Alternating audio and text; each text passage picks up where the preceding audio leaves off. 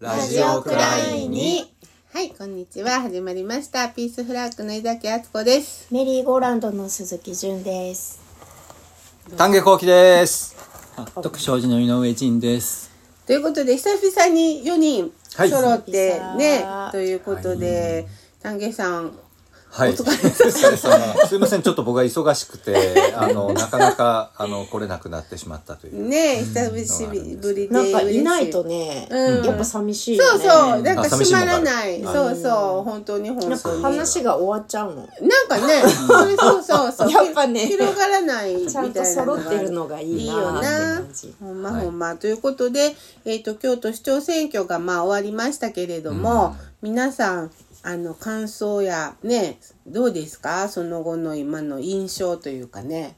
それぞれ僕はもうとにかくタイミングが悪すぎて、自分がほとんど関われなかったので、もう本当にちょっとずつ漏れ聞こえてくる感じで、うわーとかおーとか言う言ってた感じなんですよ。でも応援メッセージね、うんあの、送っても。もう無理やりですけども。いやいや、あの、純ちゃんもね、いいメッセージあだった、丹りがとうござい下さん。ねね丹下さんらしい。うんありがとうございましたよ。うんうんどうどうねまあちょっと私たちはなんか一応みんな福山さんのうん。応援をしていたので、うん。あの残念でしたけどね。だからまあ外側からだと結局あこういうふうに捉えられるんだっていうその要は市民派で立ってても、うん。やっぱその共産対非共産っていう構図なんだというふうにしか捉えられないでしょ、うん。うん、でだからもうそのまあ共産党っていうのに対するその偏見の中に全部入れ込まれてしまったというのが、うん。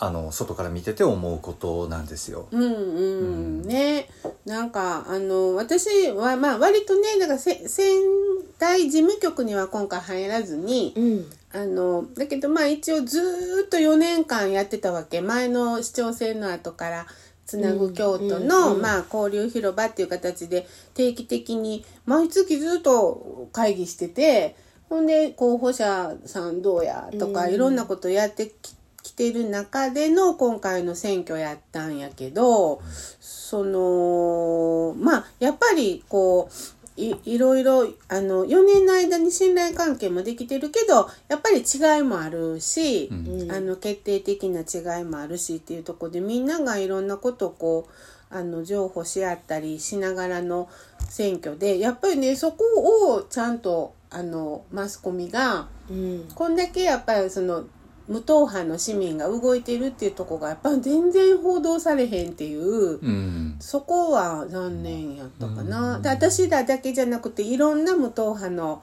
市民が手弁当ですごく動いた選挙やと思うから、うんそんなんあんまりないと思うねんな政令指定都市の。んでなうんだからなんかその辺がまあちょっと残念でしたね。それはさ、何注目され、しないようにしされてなかったの？そういう部分は。なんかなんか散々あの言うんやけど、うん。新聞記者さんもいらっしゃるのでね、うん。あのうん。市民の動きをって言うけど、ななんでなんやろな？まあ そうそこがだから伝えることができなかったっていうことだよね。その見えてこなかったっていうか記者としてははっきりとこう差別化できないっていうのがあった。うーん。のかもしれんね。うーんそうなんかもしれん見え方がもう一つそのあのまあ要するにでもそのマスコミに限らず例えば福山さん応援してくださいって言った時にあでも共産党の人でしょっていうのはよく言われるうんことなので、まあそういう見え方をしてしまっていたのかもしれんな。うん。一部な。一部っていうか 印象的には。でいろいろ中まで入ってみるとそうじゃないけどっていうのはあるのかもしれません。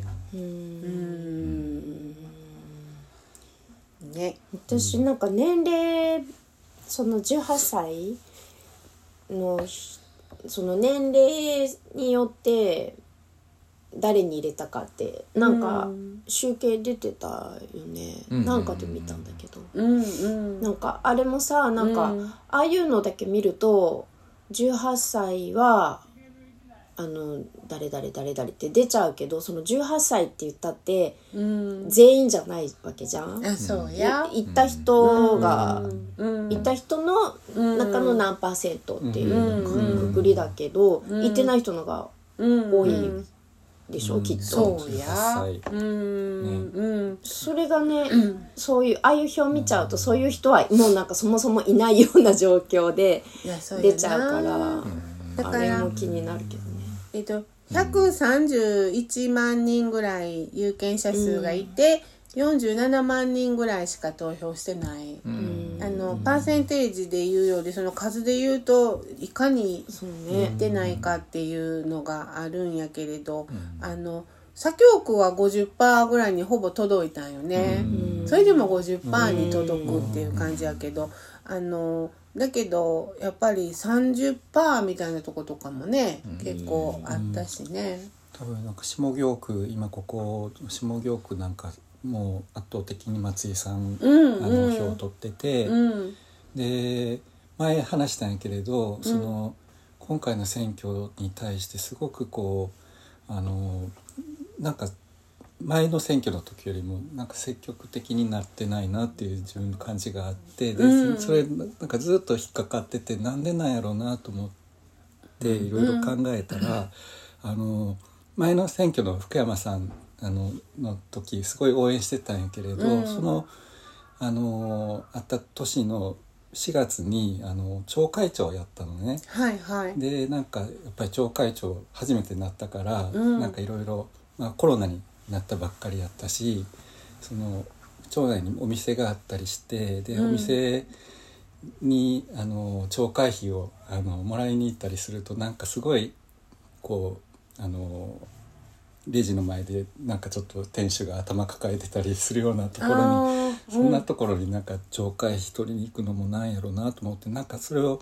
あのこうもう、ね、行事とかが全部取りやめになってるから予算すっごい余ってるし、うんうん。あのもう還元しようと思って、うん。であのこういうふうに還元しようと思うんですけどどうですかっていうのをアンケートを町内の人に町内って言ってもあの、うん。住んでる人8世帯しかいないあから。ーうんうん。うん小さい省内やし、うん。でそれであのそういうアンケートを回したらなんかもう何事かっていう感じで反対意見がもうバーってきて、うん。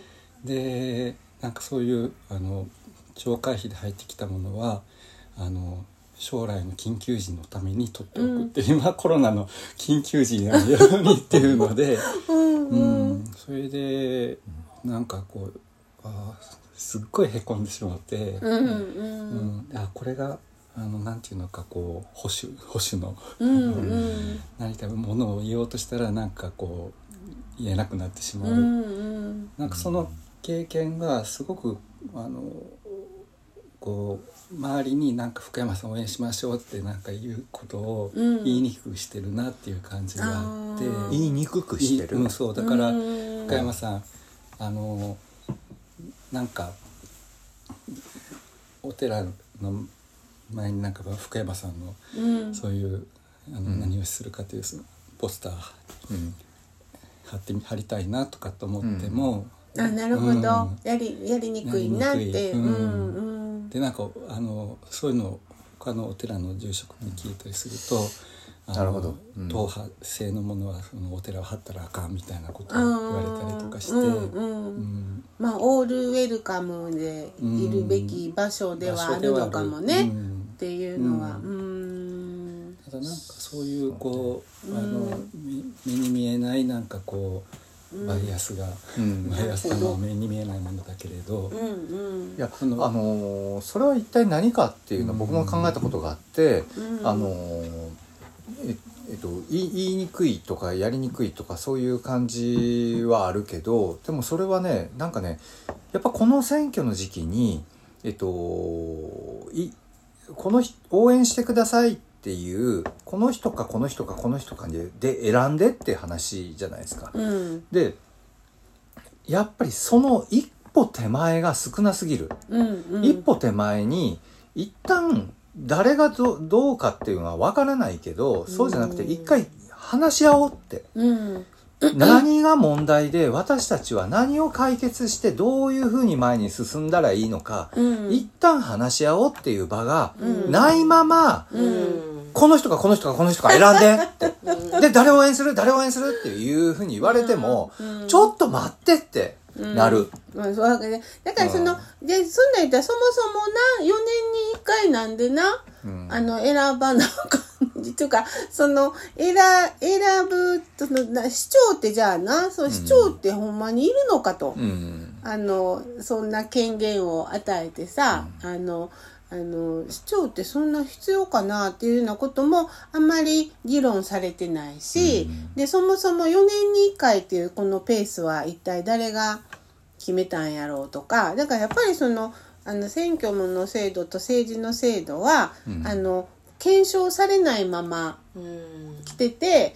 あのなんていうのかななんか相手の土俵で相撲を取らされてる感っていうなんかね、制度もそうだけど、うん。えっと、その掲げてる公約みたいなものに対してもね、その、やっぱり人に分かりやすくっていうことで、すごく短い文字で、あの、なんか訴えはるじゃないですか。例えばその、えっと、今回だったら、その、えっ、と、なんだっけテ、テクノロジーのテック構想みたいなのをなんか訴えはったでしょ？あなんかあの、うん。日本をシリコンバレーシリコンバレーね。に日本をシリコン、あ京都。京都をうん。シリコンバレーにしようっていう。で、だこれね、うん。まあ、多分みんな聞いてポカーンやと思うねん。あそうやそんなさ、京都がシリコンバレーになるっていうのが一体どういうことかっていうことが誰も想像がつかないままうん進んでいくその言葉だけで。うんうんこれあかんやろうと思うのよ。うん私もすごい思った、シリコンバレー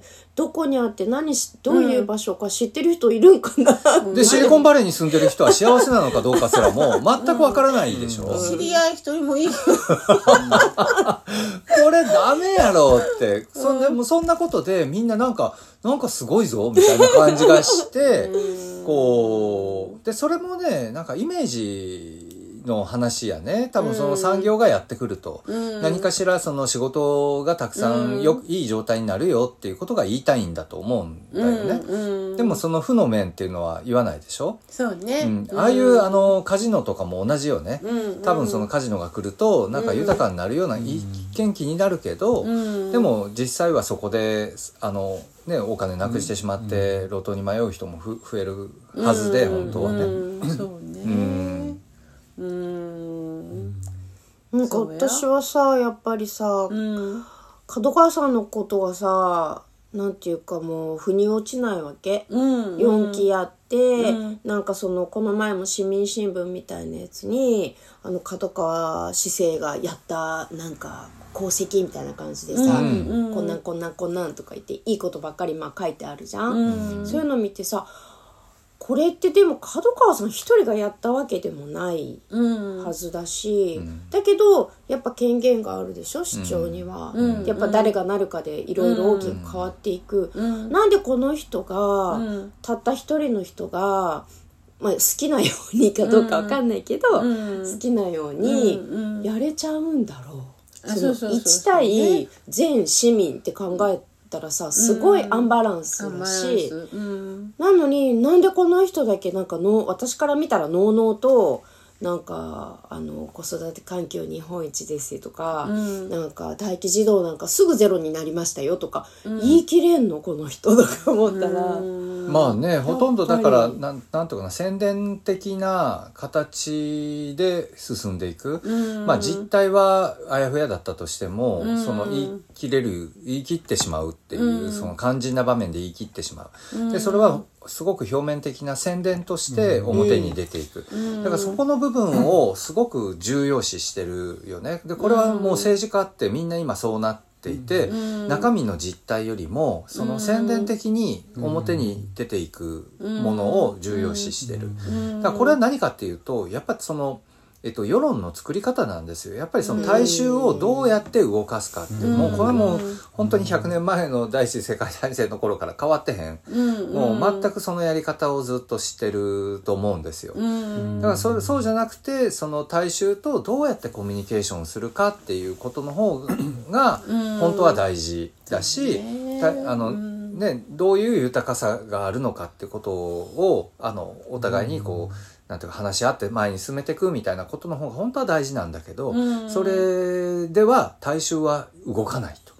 だから大衆が動きやすいように操作していくっていうことの、そうね。なんていうか、それが長けてる人が市長になっていく。ううんんうん。だからそんなまどろっこしいことをさやる気もなければうんやっていきたいとも思ってないわけじゃん。うん。だけど福山さんはそれをやろうって言ってたでしょ、うん。多分そこがもう全然そもそもが違うっていうか、うん。別に福山さんの、あのマニフェストとかを100%納得して応援したいっていう人、みんなじゃなくて全然よくってさ、うん。福山さんも言ってはったけど、うん。別に自分の考えと賛同じゃなくったってそれも全部聞くって、うんそうそうやっぱそれってすごい基本だし、うん。そう上に立つ人はそうあってほしいなってうんうん。思う。だから半分半分ぐらいこう、うん。意見が違ってるわけやからさ、どっちかがなったからって言ってそのガラッと変わる方が恐ろしくてさ、うんうんうん。やっぱりこう議論を尽くしていく中でこうまあなんかね誰にとっても一番こうバランスがいいところを選んでいくっていうさ、うんうんうん。でまあ結局はその税金の使い道をねあのどうするかっていう話になるからあのまあほんまにさ確定申告の時ってみんな結構必死で確定申告するけど、それともすごく政治っていうのはみ密接に。うんそのそうしてが確定申告でなんとか こう納めた税金がどう使われるかっていうのが国政もしね市政も一緒なので確定申告だからあのチラシ配っててあの興味ないとか言わはるけどあのえ税金納めてないんですか？って思うっていうか、まあ、税金納めてるっていうことはその関係してるからね。っていうことなんやけど仕組みがあの民主的かどうかっていうのは甚だ疑わしいでしょ、うん。選挙の仕組みにしろ今の行政の在り方にしろ、ほんでなんかもう議会に実際入るとそのいっぱいそういう疑問があってでねそうそう明日から読書明日明後日からかな。あ明日や。明日からなんか読書会をさ、うん。読書会なるものをしようと思ってその草の根プロジェクトでそのデイビッド・グレーバーのああ。あの不採論ってね、まあ、一昔前にすごく話題になってなんか私は藤原達史さんに勧められたままうん。読まずに来てこんなこんな分厚いんだよほんまうんに。こんな。うん。だけどあのずっと疑問に思う議会に入って思うことが、なんか端的にうん。すごく分かりやすく書いてあって、うん。で 税制ってどこいつ生まれたかっていうとこまで遡らはる。うん。やっぱりそのねすごく興味ある。そうそうそう。ほん。で、その面白かったのは、だから、えっ、と、やっぱりイギリスが、で、あの、軍隊をこう派遣して、うん。派遣、派遣する時には、まあ、言うたら、こう、食べ物とか食料を持っていかなあかんやんか。うんうんうんで、それが大変やから、んえっ、と、徴税っていうか税金を納めさす形で、えっ、と、その税、税、税収っていうものを得て、その現金で地元の人たちに、あの、賄わせるみたいな、要するにその戦争行くための、いかに身軽に行くかっていうとこから税制っていうのは生まれてるんだよとか、そういうことが書いてあって、税金がない国ってあんの？あんのかな？国っていうかまあ自治体でも。歴史教科書出たらね飛鳥時代から素養帳とかね。う帳とかってん、言うのが。古代からあるわけやからまあねそのこう少数民族の小さな国、うん。国とも呼べる素養帳って何やったっけ？そうそうはが、何？そうがう、ん。こええー穀物。穀物。ん。あーそういうことか。で洋が徴兵はあはあはあは。貿易とかかあな、うんうんうん。で蝶うんそういう蝶蝶はなんかそういうなものものやったっけ、絹織物とか、うんなんか習ったよね、でもねなんかそのちょっとそれは面白いですよね。面白い？その面白いっていうのはその要は今全部お金でしょ、うん。税金自体が、うん。お金だけやからそのお金が要はその集めたみんなのお金を集めるっていうのはいいと思うんだよだけどそのお金を何に使うかによってその税金と呼ぶのかなんな違う呼び方に変えるとかね、うん。なんかそういうふうにしてこう分かりやすくしてくれるとありがたい。だからそういう要領じゃないけどそうやってあの物で納めるとか。軍事費とか？そうそうそうそう 例えば軍事費が例えばは半数以上を超えてたら、うん。もうそれは、えっと、税金ではなくこれはあの徴兵金ですとかさわかんないわからんけど徴兵準備金ですとかなんかそういうふうにするのか、軍まあ事費毎月いくらって取られてたら結構あれだよね、だから、ね。そのわかりやすいね。あのそうか選べるようにするとかな。そうそうそう。ここにやったらこんだけ私っていうふるさとの納税ってそうじゃん。あそうだよ何にね使ってほしいか選ぶよね、うん。だからこの人にえっと、投票するとこういう割合で使われます、うんこの人に投票するとこういう割合ですとかっていうのが見えてると、本当はその明細が必要だよね,、ねうん、何に明ってやつ細ねうん面白いな、うん。そうね。税金の明細ね、うん。あの納めるだけでバックがないでしょ。あなたの税金は今年こんだけのとこに使われましたっていうのがん。現れるとそれってすごく意識が変わる。もうあのあれなんでそんなふうことをたそんな単純なことをどうして示さへんのやろうね。ねね都合何が悪い。でも明細くれって言うくせにうん。ね、そうそうそうだよね。まあ示してるのかもしれないけど、あうん。こっちがかなりアクセスしないと。そうだね分かんないようにやってるわから。かその膨大だからそのもうね一個の研究テーマになるみたいなこと言わはるけれどそのうん国家予算っていうのは、うん。うん。ででそのしあのえーその京都市予算っていうのもすごい複雑やけど、ん。まあでもそれをこう見ていくとあこれって一体何に使ってるか分かりにくいなっていうのは聞くとかさ、ううん。んだけど自分が納めてるその税金の明細っていうのが出てくると、うん。あの非常にあのみんな意識が変わるよね。本当だね、でそれがさ全部黒塗りとかで出てきてさ、でみんながむっちゃ怒るみたいな そうだね。ちょっとね、その、うんもう、もう一つだけ、その気にな、やっぱり最初に言ったその共産非共産のうん話なんだけど、うん。そもそも共産主義、うんうん。共産党っていうのは、うんうん。その、要は日本の共産党ってまたちょっと独特なんじゃないの？わからないけど、例えば旧中国共産党とは違うわけじゃないですか。はいはいはい。あの、もともとの共産党っていうものがこうで、うん。で、それが、中国はこうで、例えばロシアはこうで、で、日本はこうで、とかっていう風な分け方もされてないじゃないですか。うんだからうんあの、共産党ひが一つになって見えるのね、どうしても。うんうん。でそれ僕は名前変えた方がいいんじゃないのって言う言うけど、でもまあそれはできないって言うから、うん。だとしたらはっきりと何がどう違うのか、うん。日本の共産党っていうのは何なのかっていうことが、ん。いまいちわからないまま、もやもやっとしたまま置いてあって、うん。あいつらはたいつも文句言うだけのやつらやっていう感じになってしまってるのが残念で仕方がないし、うん。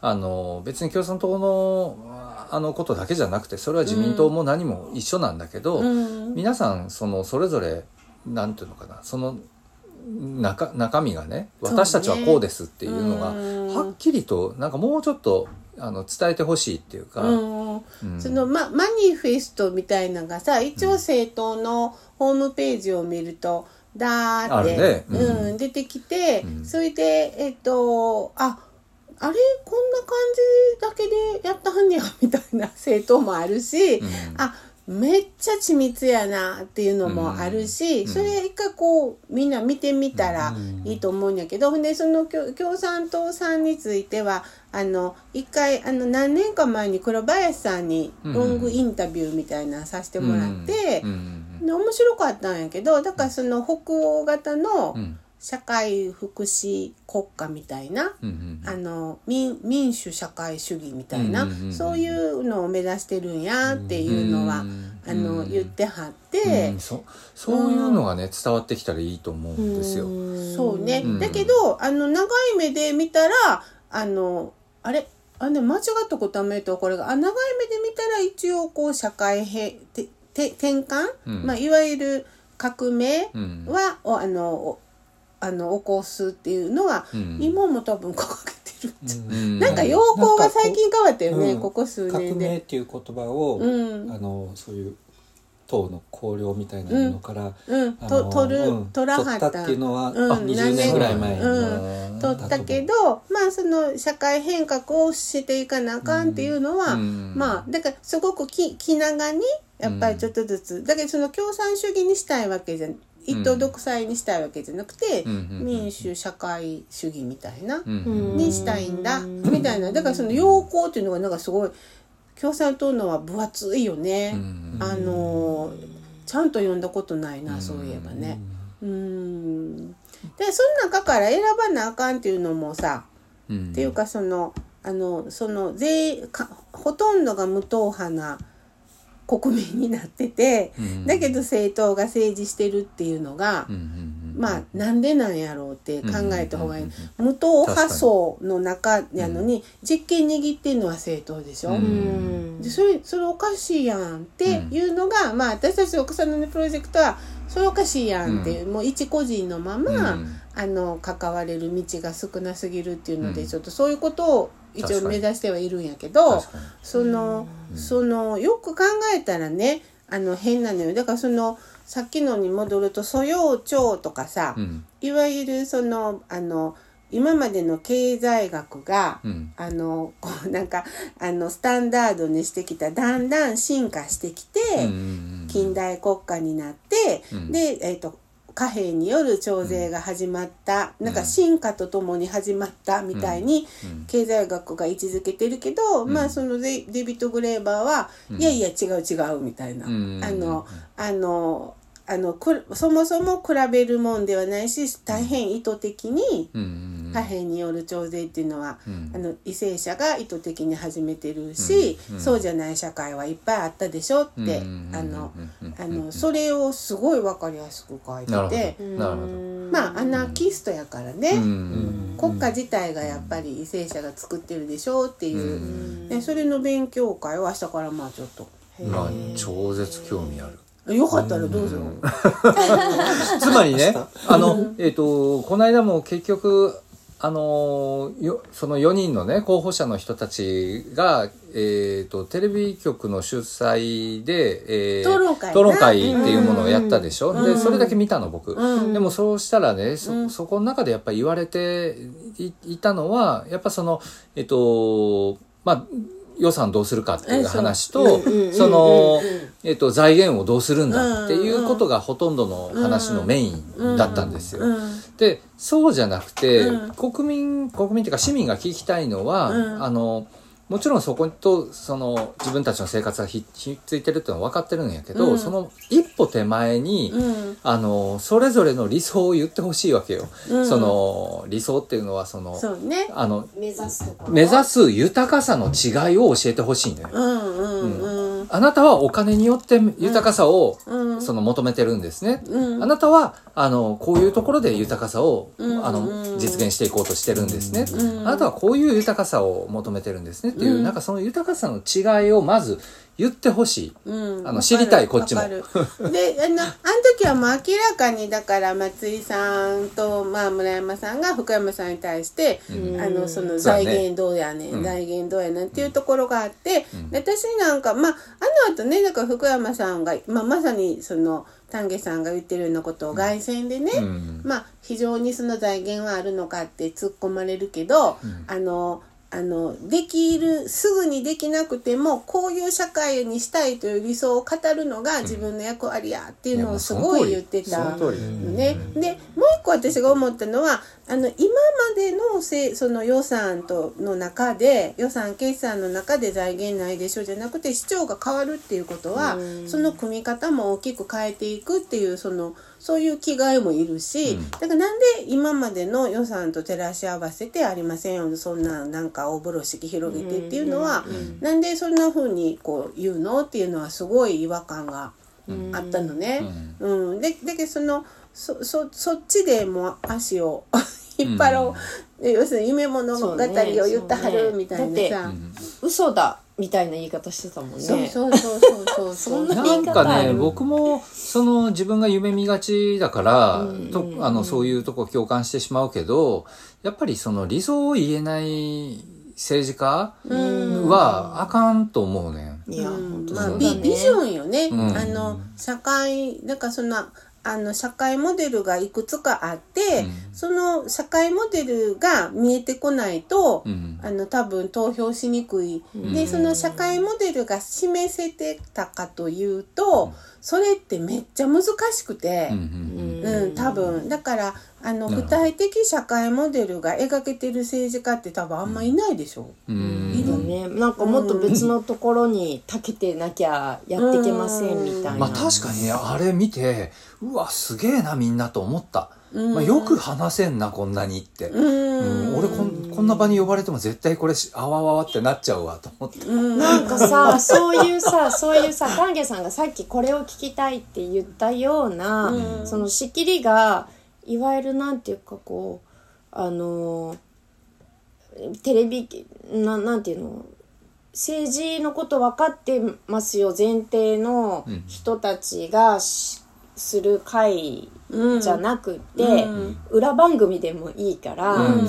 あのそういう市民が、うん。そういう討論会を企画して、うん。で市民の中からうん。普通の人が思ってる質問うん。うんをうん。なんか投げかけて、ねうん。でちゃんと答えてもらうっていう、うん。でそこには例えば中学生100人いるとかさ、うん。あの何の権限もないけれど、うん。傍聴しているうん。とか、子供子供がいるっていうのが分かりやすくして選選挙、うん。こうえなんだった？選挙法ではダメなんでしょ？子供がなんか選挙活動ができない、あ選挙期間に入ったらな、うん。だけれどなんかそういうのをしてさそれにひなんとか引っ張り出してきて、うんっうん。ていうのとかをやれたらよかったなって今思った。そうねだからその、うんあのまあ福山さんなりあとほらあの人誰やったっけ？あの二の湯さんとかはタウンミーティング企画したのは来てくれはったけど、あのやっぱ4人揃ってほしいっていう市民にしたらね、うんでそこであのほんまに一般市民の質問に、まああの JC って青年会議所のは4人揃ってやらはって、こう JC とかだとやっぱダメだよ、だっておっさんだもん、みんな聞いてる人が、でもあれな、結構今回はなあのまあテレビの公開討論会がちょっともうちょっとロングバージョンになったみたいなんで、結構あのあの例えば松井さんがじゃあ次は福山さんに質問しますとか福山さんがじゃあ村山さんに質問しますとかお互い質問し合ってうん。結構議論しはって。それはそれであの JC って今まではそんなことなかったと思うんだけど、うん。なんかうん。それぞれが喋るだけやってんけど、うん。結構議論しはって、まあ同じやけどでも財源の話やったけど、まあそれなりに見応えはあったけどね。僕は今回ね一つだけ面白いかったっていうか、うん。のは美術手帳が、うん。あのー京都市長選について触れてたんですよ。でそれで、えっと、要は文化庁が移転する、うんしてでその後、えっと、表現の自由についてうん。どう変わるかってことにすごく興味を持ってると、であの質問したと、うん。えっと、4人にうん。それぞれ。で帰ってきたのは福山さんだけだったっていうオチで、それもすごいね、うん、それしかまああの記事にはなってなかったけど、うん。でもその記事自体も美術手帳がそうやってあの、うん。あのつまりねそのみんなそれぞれのイシューであの質問はあるでしょ、うん。でやっぱそれに答えられる時間とかっていうのもあのうん。あのたっぷりないとダメだと思うの。うん。だから短すぎる。うそうやな。うん。短すぎる。短すぎる。から、うん。それだってみん皆さん答えたいかもしれないけどできへんかったって時間ないからって言われたらそれまでやん、うん。そうやね、うん。それはそうやね。ちゃんと答えられるようにした方がいいし、そういうのを全部バーってあのあの揃えてから立候補とかにしてほしい、うん。うん。で全部表が見れるようになってて、うん、で立候補っていうんだったらいいけど、なるほどね、うん。比べるのにね。比べるのに。じゃないとわからない。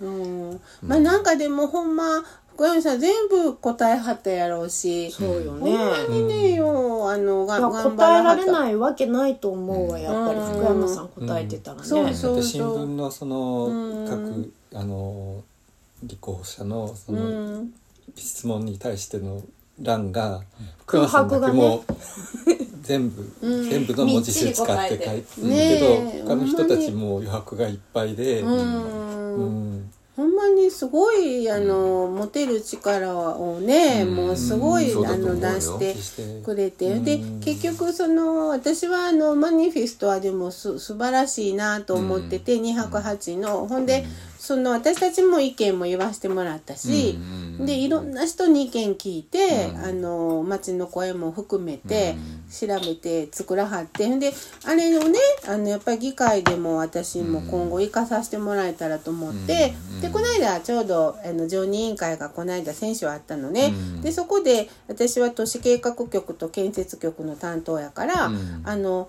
耐深山さんがあの公約に掲げていたあの耐震防火、えーリフォーム、えー支援金制度っていうのが令和4年から止まってるんよね、うんあの財政難を理由に。でだけどその、ま、大変な能登で、ね、震災があって、うん木造家屋あんだけ倒壊してて、うん。であの輪島市のリフォーム率は、えっと輪島市にもその制度はあって生きてて、うん。で、まあ、44%とかやったのね。うん。だけどまあもともとが例えば6,000戸しか、あの6,000戸ってのうち40%住んでると。うん。で京都はねえっと、えっと90%一応できましたと、うん。耐震化がね、うん。あのこの間助成金制度で。うんえそうなの90%できましたっていうことになってるけど、えっと、残りじゃあ残りどんだけなんですかって言ったら残りの10%が、まあ、市役所の方の答えと5万個。うん。うんで京都新聞には7万個って出てうん。で5万個ってなんか もうすごい数やんか。うん。でそれをだから福山さんは復活させますっていうマニフェストやったよね。うん。でまああのこんだけのねあのあの震災の後で令和6年はこれ復活させますかっていう質問をうん。共産党さんと私はして、うん。でまあ今予算編成のちょうど佳境なので、うん。お返事はできませんっていう答えなんやけど。うん。答えなんやけどまあでもあの市民の要望はねすごく高いから、あの復活させてほしいっていうことはまあ言ったのね、うん。うん。この間の。だからそういうふうにまあ委員会とかであのできるだけあのマニフェスト市民のみんなが作ったマニフェストっていう思いがあるから、うん。あの参考にしながらこう、うん。議会でね生かしていけたらなとは思う、うん。というようなことで。うん。はい。ではまたまた来週。はいまた来週ラジオくらいに